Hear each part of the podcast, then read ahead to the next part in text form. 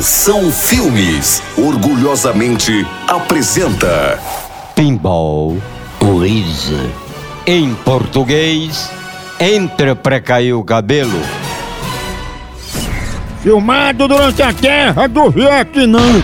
Esse filme mostra a vida de Janine Camburão, uma profissional do sexo que só atendia pela porta de trás. Ela ficou conhecida por arrancar prego com as partes íntimas e por ter passado doença venérea pra Rambo. Ai, Janine Camburão começou por baixo em filme pornô e está nessa posição até hoje. Versão brasileira é Betty Richard.